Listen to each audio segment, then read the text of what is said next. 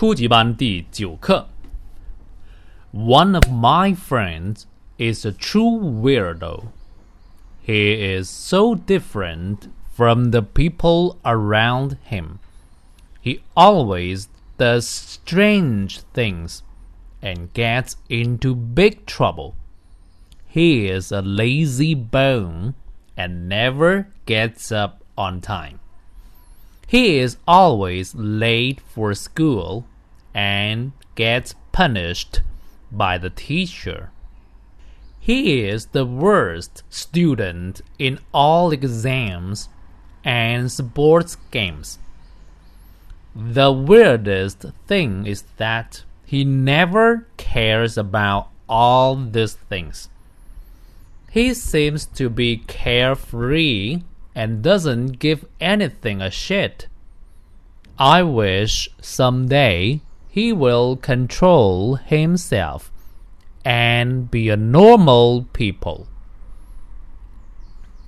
看生字，weirdo，怪人，美国口语中的奇怪的人。lazy bone，懒骨头，懒人，我们以前学过了。punish，惩罚，上节课也学过了。 the worst，最差的，最坏的，也学过了。weird，奇怪的。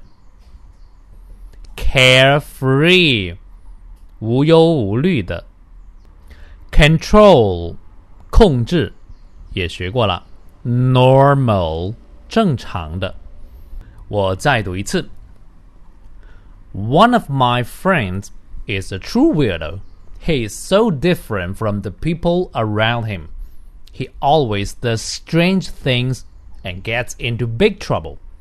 He is a lazy bone and never gets up on time. He is always late for school and gets punished by the teacher.